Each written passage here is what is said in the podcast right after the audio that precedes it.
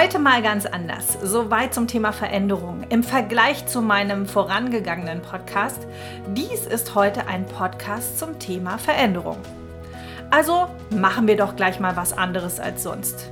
Begrüßung muss natürlich sein, also ein warm Welcome für dich und für sie, der du jetzt mein Gast bist. Lass dich begleiten von meiner Stimme durch diesen Leben führen Erfolg Podcast. Und ein chinesisches Sprichwort sagt, wenn der Wind der Veränderung weht, bauen die einen Mauern und die anderen Windmühlen. Tja, wer bist du von den beiden? Ich bin mir sicher, dass dir das vertraut vorkommt. Denn ein jeder von uns durchlebt viele, viele Veränderungen im Laufe seines Lebens. Und mit Verlaub, ich kenne die wenigsten, die schreien Hurra, wenn es um Veränderung geht. Der jetzige Moment ist jetzt schon wieder anders als vor wenigen Minuten, wo du dich klugerweise entschieden hast, diesen wundervollen Podcast zu hören. Es gibt unterschiedliche Veränderungen, ob auferlegt oder bewusst selbst initiiert.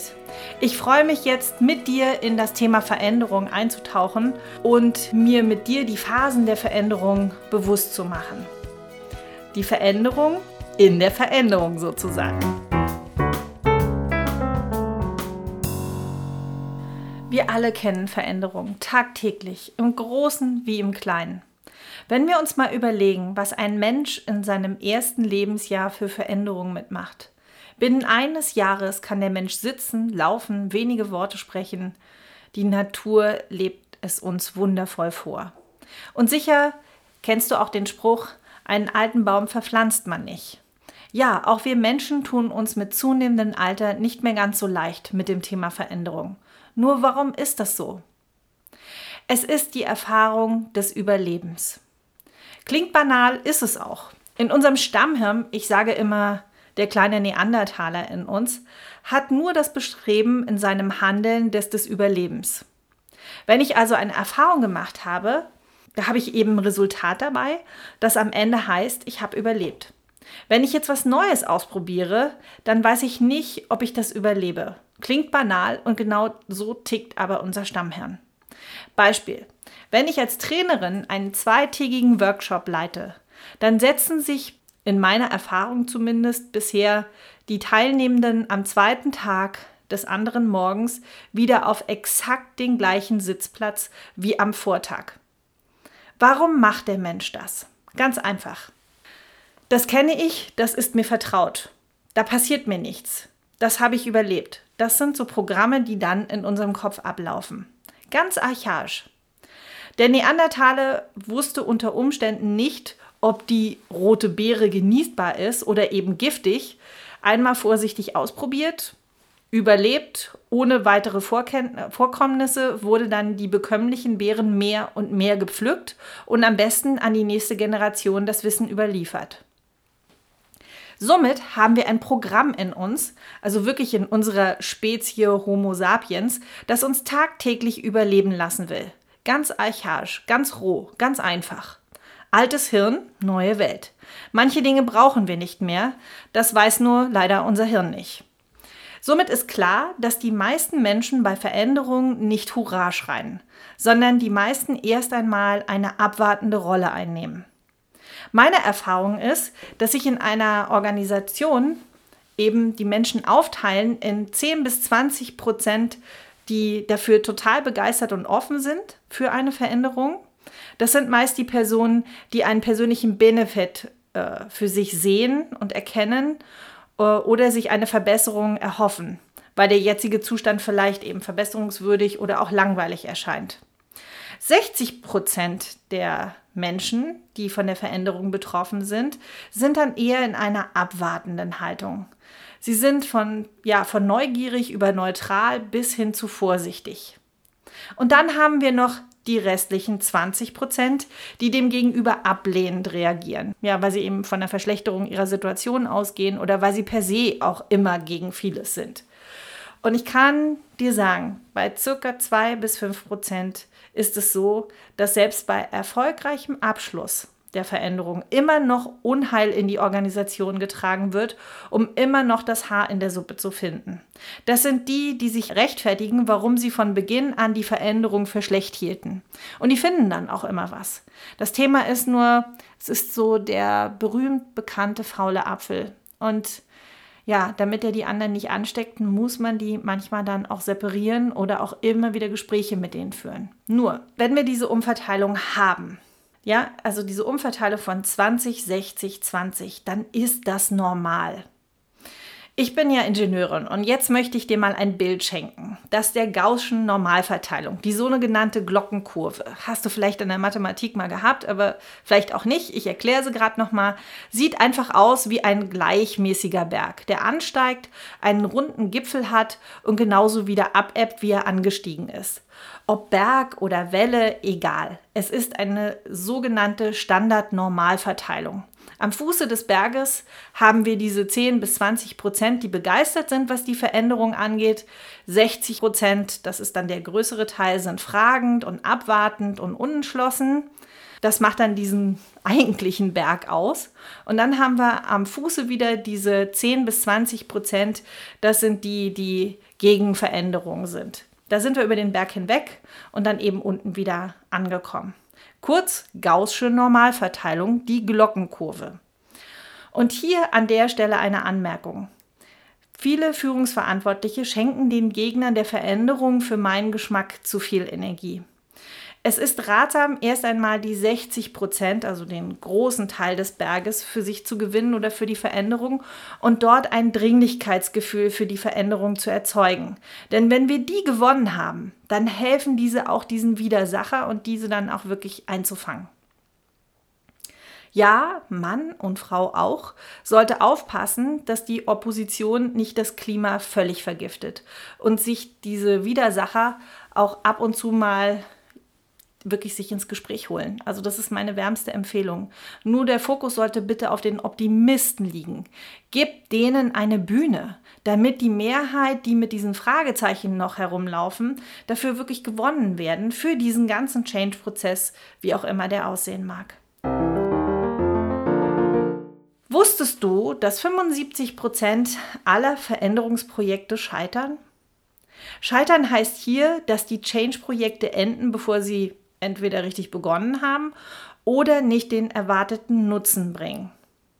Ich verlinke dazu auch gerne eine Studie von Anand and Bezos von der Harvard Business University. Das ist ein Review. Ähm, ich mache das in die Shownotes rein. Dabei hört es sich doch meist ganz simpel an. Status quo ist die Ausgangslage A. Wir wollen nach B und neue Wege ergeben sich dann eben auf dem Weg. Hm. Klingt simpel, ist es aber nicht.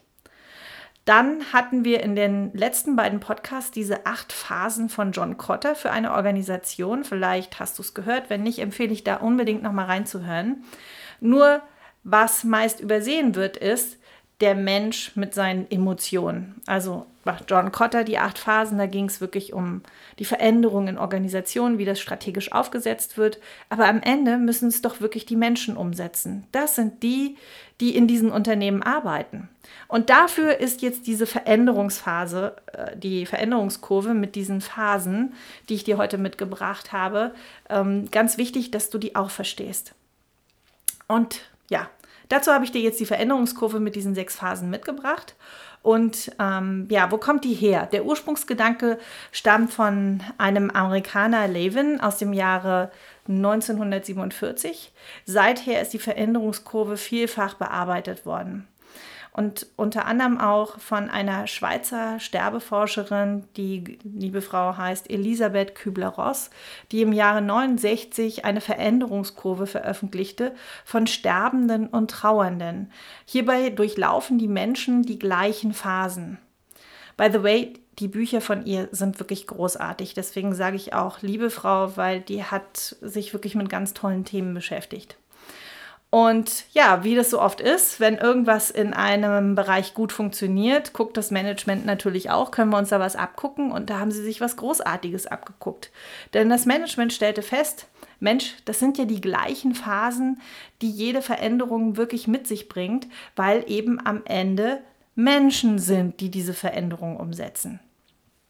Das heißt, es ist am Ende egal, welche Form der Veränderung du dir jetzt vorstellst, denn man hat festgestellt, dass die Kurve auf einzelne Personen, auch als auch auf Teams oder auch auf ganze Organisationen angewandt werden kann. Also diese Phasen gelten ähm, auch für positive Veränderungen, also sowas wie Umzüge, Beförderung, Eheschließung, Nachwuchs. Du kannst diese Veränderungskurve überall sehen und anwenden. Interessant ist es eben, wenn man sich dessen erstmal bewusst wird, wie die überhaupt aussieht und was die für Phasen mit sich bringt. Also diese Kurve zeigt auf, wie sich ein Mensch mit seiner eigenen wahrgenommenen Kompetenz erlebt im Zeitprozess der Veränderung. Heißt, die Achsen der Kurve hat auf der Y-Achse, das ist die senkrechte Achse ist die wahrgenommene eigene Kompetenz. Und dann haben wir einmal die X-Achse, das ist diese waagerechte Achse, die ist mit dem Zeitfaktor belegt. Das heißt, die Kurve zeigt auf, wie sich ein Mensch fühlt in Bezug auf seine eigene wahrgenommene Kompetenz in einem Change-Prozess soll heißen, die sich stark verändernde Einschätzung der eigenen Ressourcen, also Fähigkeiten, die ich habe, mit dem, wo ich mich kompetent fühle, also etwas aktiv zu, zu meinen eigenen Gunsten zu bewirken und beeinflussen zu können. Das ist eine subjektive Größe. Die eigene wahrgenommene Kompetenz entspricht manchmal auch nicht der Einschätzung eines Beobachtenden von außen. Das ist ganz wichtig zu wissen, auch wenn du Führungsverantwortung hast. Die Menschen fühlen etwas und haben einen bestimmten Punkt, an dem sie stehen. Und vielleicht siehst du das manchmal anders. Das ist so. Dazu erzähle ich aber gerne in einem anderen Podcast noch mehr. Heute geht es mir erstmal nur darum, die Phasen der Veränderung wirklich erstmal zu kennen und zu verstehen, was die mit sich bringen. Ja, die Fähigkeiten, die eigenen internen Absichtsüberzeugungen und den Handlungsspielraum variieren während des Veränderungsprozesses immer wieder und verändern sich daher auch stark und das eben auch mit der Zeit. Also die Kurve zwischen diesen beiden Achsen verläuft wie folgt. Wir haben eine neutrale Ausgangslage, heißt mittig auf der Y-Achse starten wir. Eine gesunde, wahrgenommene eigene Kompetenz. Kurz, ich habe mein Leben im Griff, alles ist fein. Das wäre so eine Einstellung dazu. Ja, nehmen, nehmen, gehen wir mal von so einem neutralen Punkt aus. Das heißt, wenn die Veränderung beginnt, geht diese Kurve erstmal ruckartig steil etwas nach unten. Dann steigt sie steil an und geht auf den Peak. Dann geht sie wieder abwärts und dann ganz nach unten, bis die Kurve die X-Achse berührt. Das ist so der Tiefpunkt und danach steigt sie zickzackartig wieder an und dann verläuft sie langsam wieder gerade nach oben, bis sie wieder parallel zur X-Achse läuft. Und am Ende ist sie auch höher als vor dem Ausgangspunkt, also bei dem wir zu Beginn gestartet sind. Das sind die sechs Phasen und ich gehe jetzt mit dir natürlich dann nochmal näher drauf ein. Ich wollte erstmal so ein Big Picture geben, dass es eben am Ende erstmal runter geht, dann geht es ganz nach oben, dann geht es ganz, ganz tief und dann geht es langsam wieder nach oben. Wie sehen die Kurven jetzt also aus? Die erste Phase ist die Schockphase. Also eine Überraschung. Manchmal gibt es schon eine negative Vorahnung oder eine Sorge, die plötzlich real wird. Doch dann beginnt es meist mit der Konfrontation mit einer Person oder auch mit mehreren Menschen, die zu dem Zeitpunkt nicht erwartet oder das, das Gewünschte gesehen haben. Also, wir nehmen jetzt mal ein Beispiel bei einer Einzelperson. Der Arzt gibt dir eine Diagnose, die du nicht erwartet hast. Oder dein Chef verkündigt dir deine Beförderung. Oder deine Versetzung. Das sind alles Dinge, die erstmal im ersten Moment eine Konfrontation erzeugen, beziehungsweise du in einen kleinen Schockzustand verfällst. In Organisationen kann es eine Umstrukturierung sein, die sowas auslöst, oder Veränderung der Produktpalette oder neue Softwaresysteme oder eine Übernahme von Investoren oder ein Umzug in den Unternehmen, also egal welche Form von Veränderung. Bei einer Konfrontation reagieren Menschen oftmals mit Gegenwehr. Also das heißt auch manchmal so eine Haltung von jetzt erst recht. Wenn etwas nicht funktioniert, das kennst du vielleicht auch, dann verdoppelten manche Menschen ihre Bemühungen, um an alten Mustern festzuhalten. Vielleicht kennst du das, ich kenne das von mir auch. So, wenn ich an der Ampel stehe äh, und den Knopf drücke und die Ampel wird und wird nicht grün, also sie bleibt rot, dann drücke ich da manchmal erneut auf diesen Knopf drauf, obwohl ich genau weiß, es macht gar keinen Sinn. Oder Fahrstuhl ist auch so beliebt. Ne? Man drückt auf den Fahrstuhlknopf, er kommt nicht und dann drückt man noch ein paar Mal drauf. Also, wenn die erste Energie verbraten ist, gelangen wir zur Erstarrung. Der Mensch oder das Team oder das System ist dann so wie gelähmt. Also hart konfrontiert äh, fühlt man sich dann manchmal wie vor den Kopf geschlagen. Also in dieser Situation des sogenannten Stuck äh, wird auf das Problem fokussiert und alles wird danach auch selektiert. Also was eben auf dieses Problemkonto dann einzahlt. Veränderung ist emotional eben meist erstmal schockierend. Die empfundene Schwere des Schocks ist davon abhängig, welche Auswirkungen eine Veränderung für den Betroffenen oder für ihn oder sie mit sich bringt. Wir alle lieben Gewohnheiten, weil, weil wir eben wissen, dass wir überleben. Haben wir gerade gelernt. Also im Schockzustand sinkt die wahrgenommene eigene Kompetenz nach unten vom mittleren neutralen Ausgangspunkt mittig auf der Y-Achse ausgehend, ein Stückchen nach unten mit der Zeit. Phase Nummer zwei. Die Leugnung oder die Verneinung.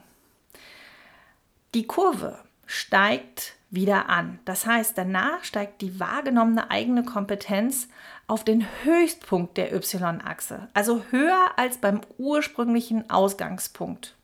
Also so ein Mindset wie meine Weltanschauung ist die richtige. Ich habe hier alles unter Kontrolle. Ach, die haben ja wieder mal nicht daran gedacht. Ich habe recht mit dem, was ich denke.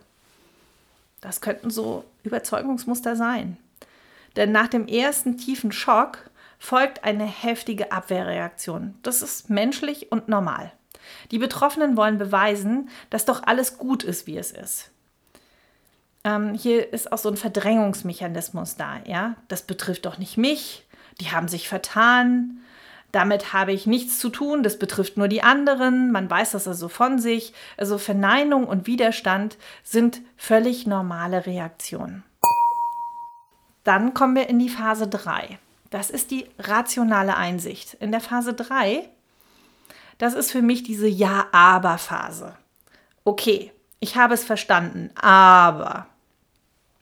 Und hier kommen Einwände. Hier entsteht einerseits die Einsicht für die Dringlichkeit der Veränderung. Es ist jedoch nicht klar, was genau die Veränderung mit sich bringt.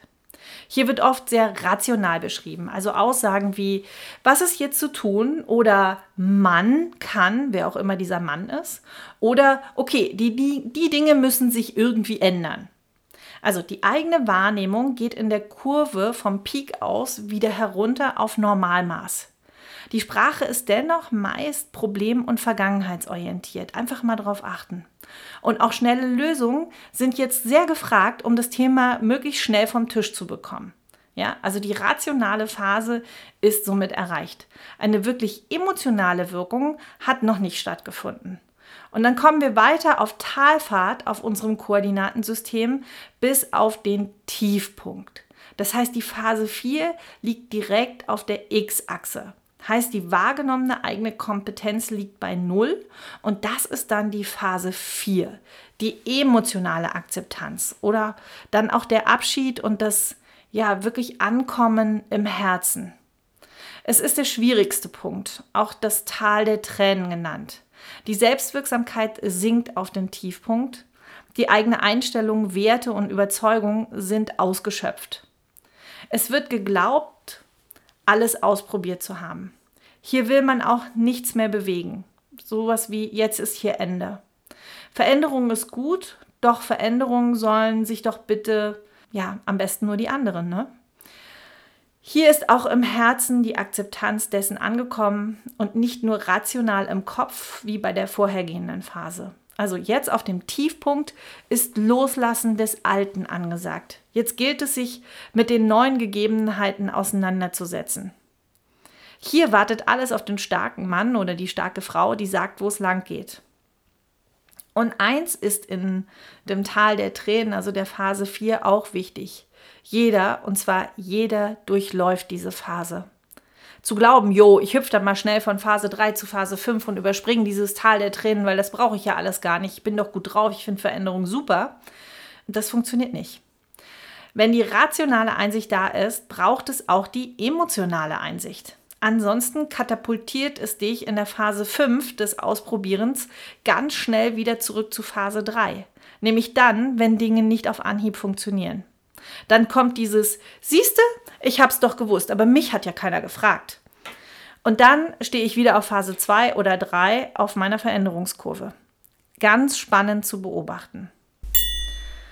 Und ich habe es gerade erwähnt, wir sind bei Phase 5, dem Ausprobieren, Testen, Lernen. Die Veränderungsbereitschaft erhöht sich langsam. Das heißt, unsere Kurve steigt aus diesem tiefen Tal wieder an, was bedeutet, der Mensch erhöht seine Wahrnehmung, Dinge wieder anzupacken, mit, mitzuwirken, einzuwirken. Die Energie ist jetzt sinnvoll investiert. Davor war es nicht machbar, in die Zukunft zu blicken. Langsam probieren die Menschen die neuen Dinge aus. Rückschläge und auch Erfolge gehören mit dazu.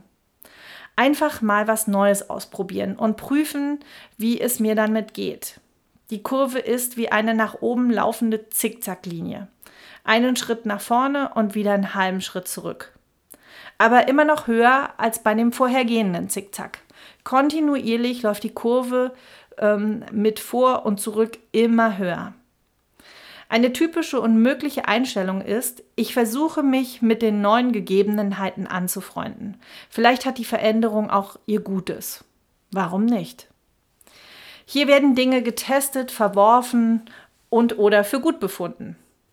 Es ist ja eh alles neu. Vieles fühlt sich komisch an, ungewohnt, ja auch manchmal ganz merkwürdig oder katastrophal. Und dennoch ist es wie eine Lernkurve kontinuierlich nach oben. Und so gelangt der Mensch mehr und mehr in seine Selbstwirksamkeit mit neuen Fähigkeiten und Verhaltensweisen. Phase Nummer 6, die Integration. Und dann kommen wir in die Phase 6, die der Erkenntnisse und der Integration des Neuen. Die Dinge werden immer mehr der neuen Situation angepasst. Die wahrgenommene eigene Kompetenz steigt über das den, des Ausgangspunktes hinaus. Also den vor der Veränderung. Höher als der Startpunkt, da wo wir gelernt haben und somit das Handlungsspektrum sich erweitert hat für uns. Das Denken, Fühlen und Handeln hat sich somit ja im eigenen Repertoire erweitert. Wir wissen jetzt mit der Situation gut umzugehen. Das Arrangieren mit der neuen Situation beginnt. Jetzt sehen und fühlen wir auch die Vorteile der Veränderung. Das Einfinden in der neuen Rolle oder Position ist gegeben. Die veränderte Situation ist vertraut und somit zur Normalität geworden. Hier sagen einige, es ist so das Einschwingen. Damit kann die Zukunft beginnen. Bis zur nächsten Veränderung. Wie schnell wir die sechs Phasen der Veränderung durchlaufen werden und wie ausgeprägt die Höhen und Tiefen sind, hängt von jedem Einzelnen ab. Und wie du darauf reagieren kannst für dich und auch als Führungsverantwortliche oder Verantwortlicher, darüber berichte ich gerne dann mal in einem nächsten Podcast. Und ich kann dir sagen, die Zyklen, in denen Veränderungen stattfinden, werden immer kürzer, weil wir in einer so schnelllebigen Welt leben. Und lass dich nicht stressen, finde für dich Kraftquellen und sorge gut für dich. Und jetzt kommt wie immer in diesem wertvollen Podcast alles zusammengefasst, dein kurz und knackig. Die sechs Phasen der Veränderung. Eine Kurve, die zwischen einer X-Achse der Zeit und einer Y-Achse verläuft, die der eigenen wahrgenommenen Kompetenz zugeordnet ist. Wir haben eine neutrale Ausgangslage, heißt mittig auf der Y-Achse starten wir. Eine gesunde, wahrgenommene eigene Kompetenz. Kurz, ich habe mein Leben im Griff, alles ist soweit fein. Und unsere Kurve geht erst ruckartig steil nach unten, bedingt durch die Phase 1 der Schockphase. Dann steigt sie steil an und geht auf den Peak, weil das ist die Phase 2 der Ablehnung. Dann geht sie wieder abwärts, ungefähr auf Ausgangshöhe. Das ist die Phase 3, die rationale Einsicht, die mit Einwänden einhergeht, sowas wie Ja, aber. Und dann verläuft sie ganz nach unten, bis die Kurve die X-Achse berührt auf den Tiefpunkt. Das ist die Phase 4, das Tal der Tränen und somit die emotionale Einsicht. Wenn die Botschaft im Kopf und vor allem im Herzen angekommen ist, dann steigt die Veränderungskurve zickzackartig wieder an und wir kommen in die Phase 5 des Ausprobierens, des Testen, des Lernens. Und die letzte und sechste Phase ist die der Integration. Der Kurvenverlauf verläuft wieder mit der Zeit nach oben, bis sie wieder parallel zur X-Achse läuft und unbedingt höher ist als vor dem Ausgangspunkt, bei dem wir zu Beginn gestartet sind. Denn wir haben ja dazugelernt, deswegen ist die Kurve höher. Integration neuer Kompetenzen oder Konsolidierung einzelner Erfolge. Und damit ist die Veränderungskurve abgeschlossen bis zur nächsten Veränderung. Und schließen möchte ich mit einem Zitat. Wer immer tut, was er schon kann, bleibt immer das, was er schon ist. So ein Zitat von Henry Ford, dem Automobilpionier. Für dein Leben. Leben führen Erfolg. Sag Ja zu dir und deinem ganz eigenen Weg. Ja wie Ja. Zum Thema Veränderung kann ich noch ziemlich viel erzählen. Und wenn du in deinem Unternehmen oder bei dir persönlich vor einer Veränderung stehst und du dir Unterstützung wünschst, dann melde dich gerne bei mir per E-Mail post.javia.de. Und wenn auch du einfach mehr Tipps und Business-Erfahrung haben möchtest, dann abonnier doch einfach diesen Podcast Leben führen Erfolg. Und wenn du mir eine große Freude machen möchtest und es dir gefallen hat, dann gib mir gerne eine 5-Sterne-Bewertung bei deinem Podcast-Anbieter. Denn damit ermöglichst du, dass mein Podcast auch andere Menschen finden und schneller erreichen. Erhöhe dein Umfeld mit guter Energie und Wissen durch zum Beispiel diesen Podcast und deine Weiterempfehlung dessen. Das motiviert auch mich sehr, um immer weiterzumachen. Danke an dich und danke, dass du dir diese Lebenszeit geschenkt hast. Danke, dass du die Zeit mit mir verbracht hast. Mir geht es darum, dass jeder Mensch seinen ganz eigenen Weg geht. Dafür steht das Ja-Wir zu deinem eigenen Weg. Ich bin da, um dich zu empowern, damit du in deine Kraft kommst. Und wenn du magst, dann hören wir uns gerne wieder, wenn du einschaltest und es nächste Woche für dich und uns lautet Leben führen Erfolg. Und jetzt freue ich mich wirklich sehr, wenn du bei LinkedIn oder Instagram unter javia.de vorbeischaust und mir deine Kommentare da lässt. Ich wünsche dir eine starke Woche und einen schnellen Durchlauf der sechs Phasen bei deiner nächsten Veränderung, denn sie wird kommen, ganz sicher. Nichts ist so stetig wie die Veränderung. Kopf hoch, denn da oben leuchten die Sterne und da scheint die Sonne. Für dein Leben, Leben, Liebe, Lache, Lerne. Von Herzen, deine Janette.